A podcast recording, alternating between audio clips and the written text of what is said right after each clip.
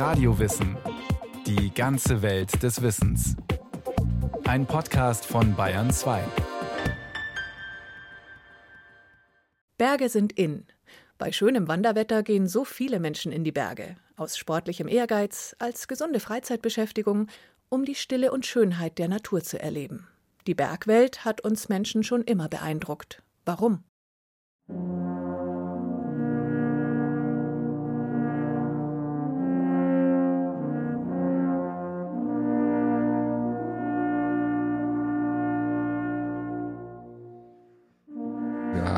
Mit den Bergen ein Hindernis, Höhe, Tiefe. Sie haben Klüfte, sie haben Abgründe, sie sind mal lieblich, romantisch, sie sind mal bedrohlich und furchtbar. Und dieses ganze Spektrum gab und gibt immer wieder auch zum Denken Anlass. So der Kulturphilosoph Jens Badura, der an der Hochschule der Künste in Zürich lehrt und sich kritisch mit dem Verhältnis Mensch-Berge beschäftigt. Dafür hat er auch das Bergkulturbüro nahe Berchtesgaden gegründet und ist ganz praxisnah als Bergwanderführer tätig. In den Bergen unterwegs zu sein, heißt für Jens Badura, auf neue Gedanken zu kommen, nach, vor und quer zu denken. Berglandschaften, die spüre ich wirklich oft physisch. Die haben sowas schon Gewaltiges, kann auch was Bedrohliches sein. Und dort ist man doch sehr unmittelbar den Gewalten und auch den Wettern ausgesetzt. Man wird in Relation oft klein und respektvoll die Berge setzen die Herausforderung, dich mit der Natur beschäftigen zu müssen. Also ich kann vom Berg ganz viel lernen. Die Ruhe des Berges, dass vieles unvorhergesehen passieren kann. Die Gefahr ist immer da, aber vor der darf man keine Angst haben. Man muss Respekt haben. Respekt ist eines der wichtigsten Sachen. Ursel Klein aus Frankfurt und Michael Thomann aus der Nähe von Darmstadt sind sogenannte Flachland-Tiroler. Doch leidenschaftlich gern in den Bergen unterwegs, zum Wandern und Klettern von Europa bis in die Höhen des Himalayas. Für Ursel Klein begann es bereits in der Kindheit mit ihrem bergbegeisterten Vater. Und Michael Thomann pflegt seine Liebe zu den Bergen schon seit mehr als 30 Jahren. Er ist auch als Bergwanderführer mit Gruppen im Gebirge unterwegs.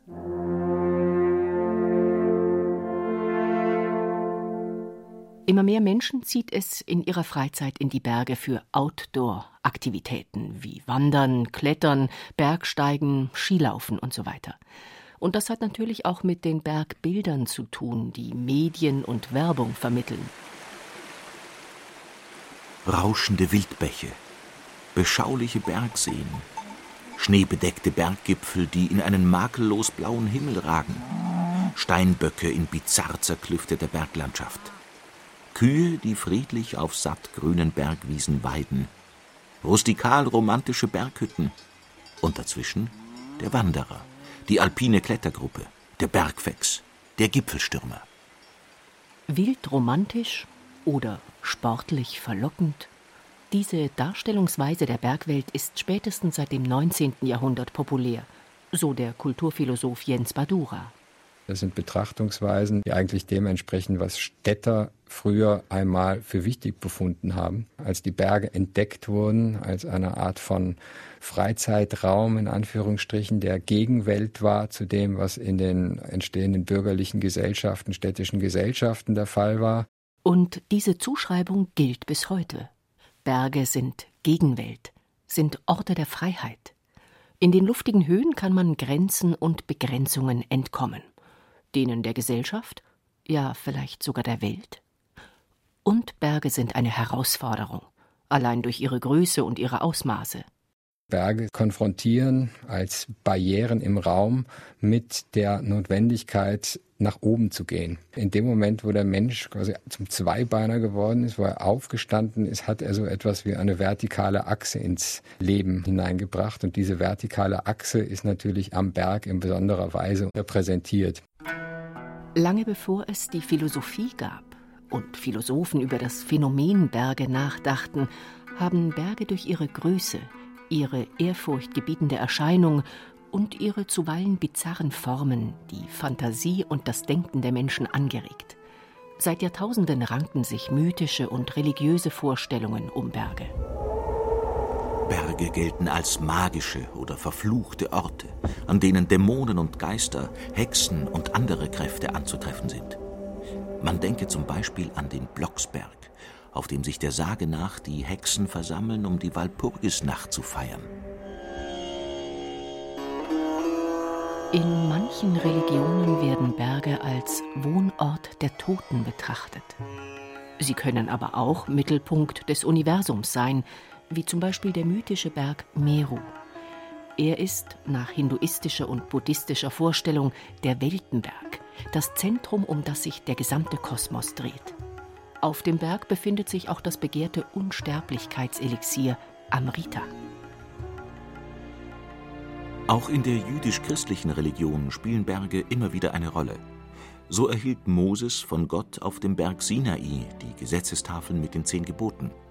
Und für Noah und seine Arche war eine Bergspitze rettender Segen. Auf dem über 5000 Meter hohen Berg Ararat in Ostanatolien soll er mit seiner Arche nach der Sintflut gestrandet sein. Und auch das gibt es in den Religionen. Berge, die eine Gottheit repräsentieren oder Sitz eines Gottes sind. Nach hinduistischem Glauben residiert Shiva, eine der drei zentralen Gottheiten, auf dem Gipfel des über 6000 Meter hohen Berges Kailash im Himalaya. Der Berg ist deswegen ein wichtiges Pilgerziel für Hindus und Buddhisten, die den Gipfel auf ihrer Pilgertour umrunden. Bestiegen wurde der Kailash übrigens noch nie. Nicht, weil das nicht möglich wäre, sondern aufgrund seiner religiösen Bedeutung. Auch Reinhold Messner verzichtete aus diesem Grund vor Jahren auf einen Aufstieg, trotz ausgestellter Genehmigung. Was der Kailash im Himalaya war einst der Olymp im antiken Griechenland.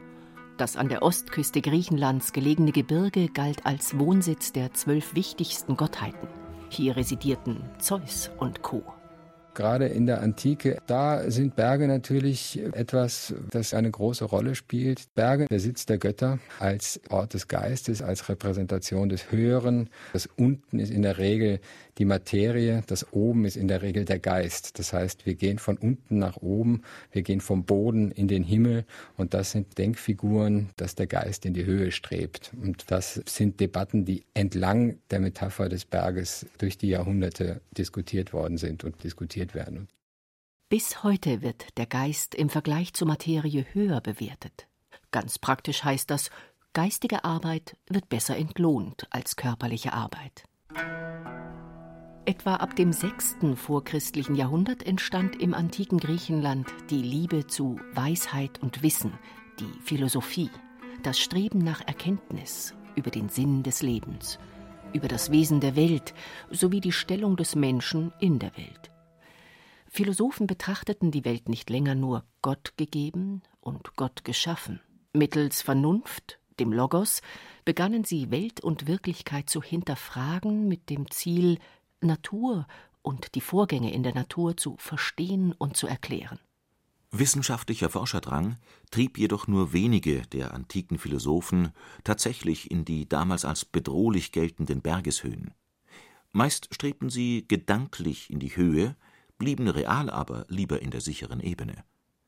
Und Gipfelbesteigungen aus sportlichem Ehrgeiz oder als Naturerlebnis waren in der Antike und auch noch lange darüber hinaus kein Thema. Nur Jäger, Hirten, Bergleute und Bauern führte die Suche nach Nahrung und lebensnotwendigen Ressourcen in die Berge. Aber auch Fernhandelskaufleute wagten sich aus wirtschaftlichen Notwendigkeiten in die unwirtliche, gefährliche Bergwelt, und mancher Reisende hatte keine andere Wahl, um sein Ziel auf der anderen Seite des Berges zu erreichen. Darüber hinaus waren es Eroberer und Heerführer, die sich von dem Hindernis Berge und den Gefahren der Bergwelt nicht aufhalten ließen. So zog zum Beispiel Hannibal im Jahre 218 vor Christus während des Zweiten Punischen Krieges mit seiner Armee und einem Tross Elefanten über die Pyrenäen und Alpen. Einschneidende Veränderungen ins Leben und Denken der Menschen brachte die Renaissance. Der Umbruch vom Mittelalter zur Neuzeit begann im späten 14. Jahrhundert in Italien mit der Wiederbelebung und Wiedergeburt der Antike. In der Folge entstanden ein neues, verändertes Welt- und Naturverständnis und damit auch eine veränderte Wahrnehmung der Berge. Also wir treten in eine Denkepoche ein, in der die Welt nicht mehr einfach als bedrohliche Natur gedacht wird, sondern sie wird als Landschaft wahrgenommen und sie wird in ihrer eigenen Qualität wahrgenommen. Als etwas, das ganz wesentlich den Lebensraum stiftet, in dem man sich bewegt. Und das ist eine neue Dimension. Menschen beginnen sich auf neue Weise mit der sie umgebenden Welt und der Natur zu beschäftigen. Dazu gehört auch, dass Menschen wie Marco Polo, Vasco da Gama, Kolumbus und andere sich aufmachen, um neue Welten, ferne Kontinente und neue Länder zu entdecken und zu erobern. Zu Wasser und zu Lande. Neugier und Kühnheit sind die Voraussetzung. Geld, Reichtum und Wohlstand die Triebfedern für diese waghalsigen Unternehmungen. Und es beginnt auch eine Art von Eroberung der Berge. Allerdings treiben nicht ökonomische Gründe die Bergsteiger an, sondern Wissbegierde und Neugierde. In einem literarischen Traktat aus dieser Zeit erzählt der italienische Dichter Francesco Petrarca von seiner Besteigung des Mont Ventoux, einem knapp 2000 Meter hohen Berg in der Provence. Zusammen mit seinem jüngeren Bruder erklimmt Petrarca 1336 den Mont Ventoux. Der Anlass? Pure Neugierde und nur zum Vergnügen. Ob diese Bergbesteigung tatsächlich stattgefunden hat, ist umstritten. Aber Petrarkas Bericht darüber wird heute gerne als Anfang des Bergtourismus gesehen. Gibt es außer Wissbegierde und Neugierde noch andere Gründe, warum es Menschen seit der Renaissance ins Gebirge, in die luftigen Höhen der Berge zieht? Heute sind vor allem sportlicher Ehrgeiz, das Bezwingen der Natur sowie die Suche nach Freizeiterlebnissen wichtige Motive. Doch noch immer spielen, wie schon bei Petrarca, auch heute noch Vergnügen und Genuss, die Aussicht auf eine schöne Aussicht eine Rolle. Der Weitblick, die neue Perspektive. Wer kennt das nicht? Der Blick aus der Höhe hinab in die Niederungen, auch die Niederungen des Alltags, vermag einiges zu relativieren. Auch Petrarca erzählt, dass er auf dem Berggipfel seine Sorgen fahren lassen konnte. Das sieht auch der Kulturphilosoph Jens Badura so. Der Berg verspricht im Prinzip Heraustreten aus dem Erfahrungsraum und ermöglicht damit eine neue Dimension des In der Weltseins. Man schaut nach oben, wenn man nach Erhebung verlangt. So formulierte Friedrich Nietzsche rund 500 Jahre nach Petrarca. Den Philosophen der radikalen Lebensbejahung zog es immer wieder in die Schweizer Berge. Die Bergluft war Balsam für seine Seele und Berge für Nietzsche ein idealer Ort zum Denken und Nachdenken. Berge konnten für den Philosophen nicht still, nicht hoch und nicht einsam genug sein. In seiner Abhandlung Die fröhliche Wissenschaft heißt es, dass nicht Bücher seine Gedanken anregten und anstießen, sondern vor allem der Aufenthalt im Freien, das Unterwegssein in der Natur, insbesondere in der Einsamkeit der Berge, wo selbst die Wege nachdenklicher werden, so seine poetische Formulierung.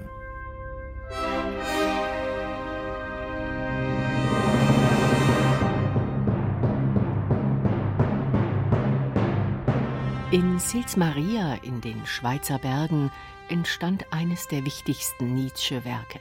Also sprach Zarathustra. Es geht unter anderem um Selbstüberwindung, um ein über sich hinauswachsen. Und bezeichnenderweise gewinnt Zarathustra seine höheren Einsichten in der Einsamkeit der Berge. Die Einsamkeit in den Bergen. Sie kann beflügeln und verweist den Menschen auf sich selbst. Eine Erfahrung, die auch der Wanderer und Bergführer Michael Thomann immer wieder macht. Ich alleine gehe, gehe ich viel sensibler unterwegs, konzentriere mich viel mehr auf das, was kommt, als wenn ich einfach nur hinterherlaufe.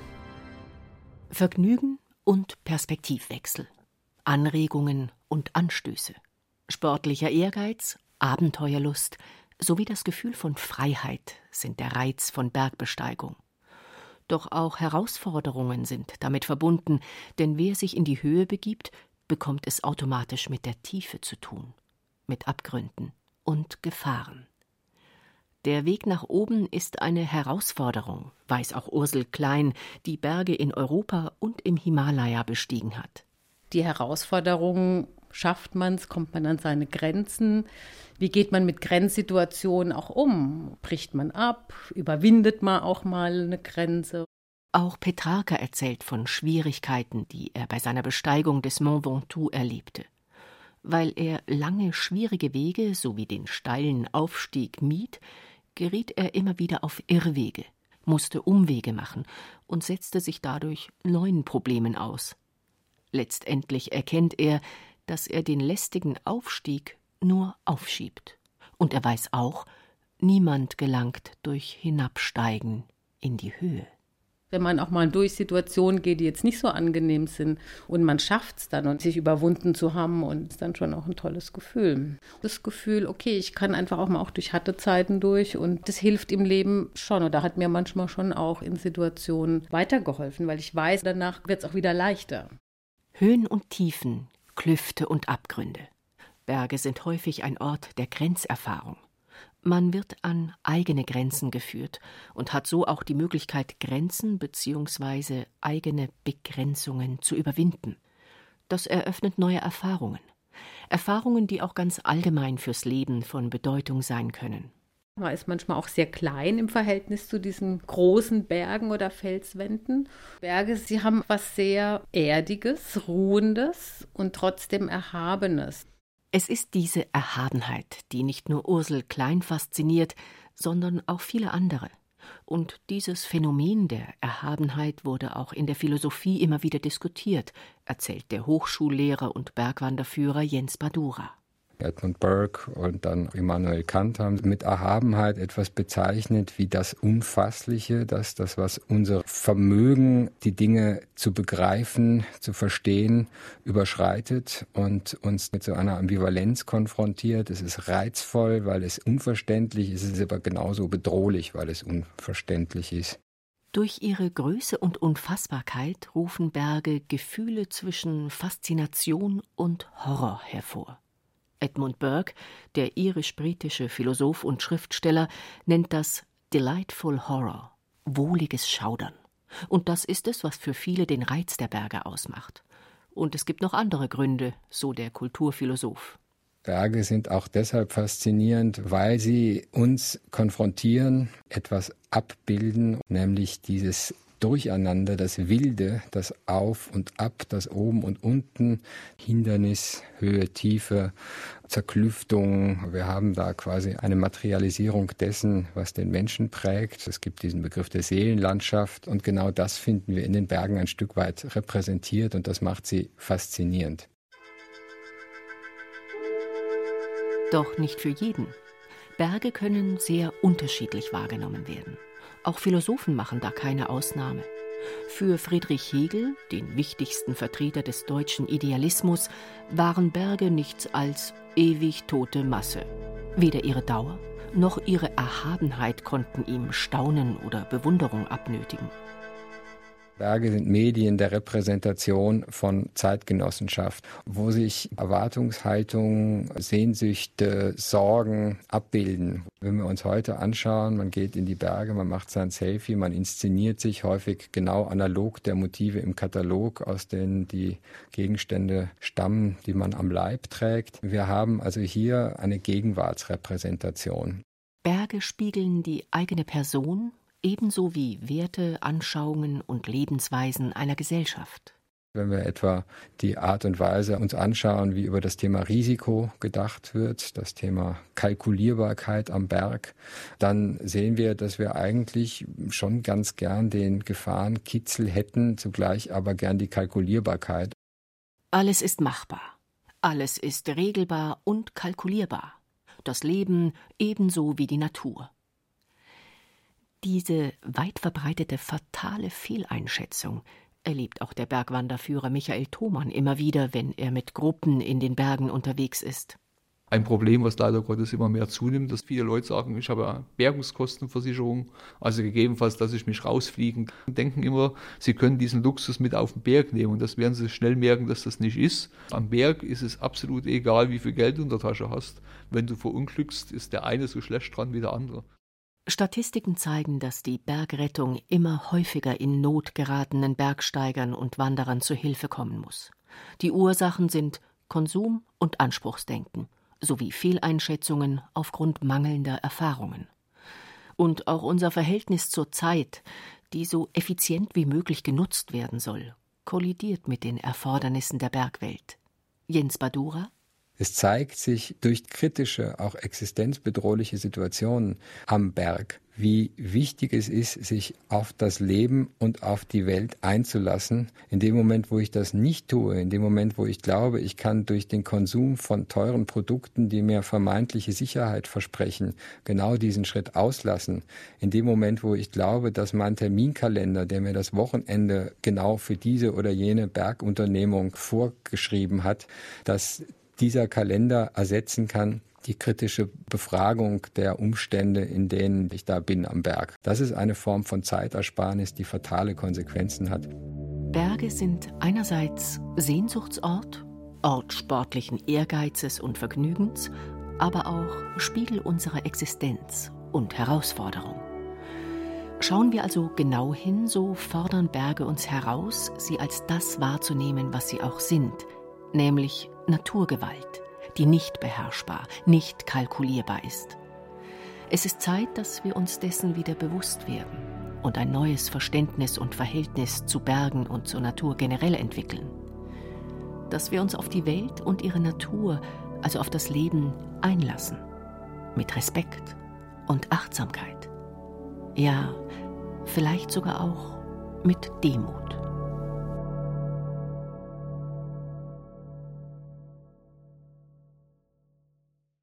Das war eine weitere Episode des Radio Wissen Podcasts. Dieses Mal ein Beitrag aus der Philosophie. Silvia Schopf dachte über die Bedeutung der Berge im philosophischen Sinn nach. Regie führte Rainer Schaller, in der Technik war Miriam Böhm. Es sprachen Katja Schild und Johannes Hitzelberger, Redaktion Bernhard Kastner.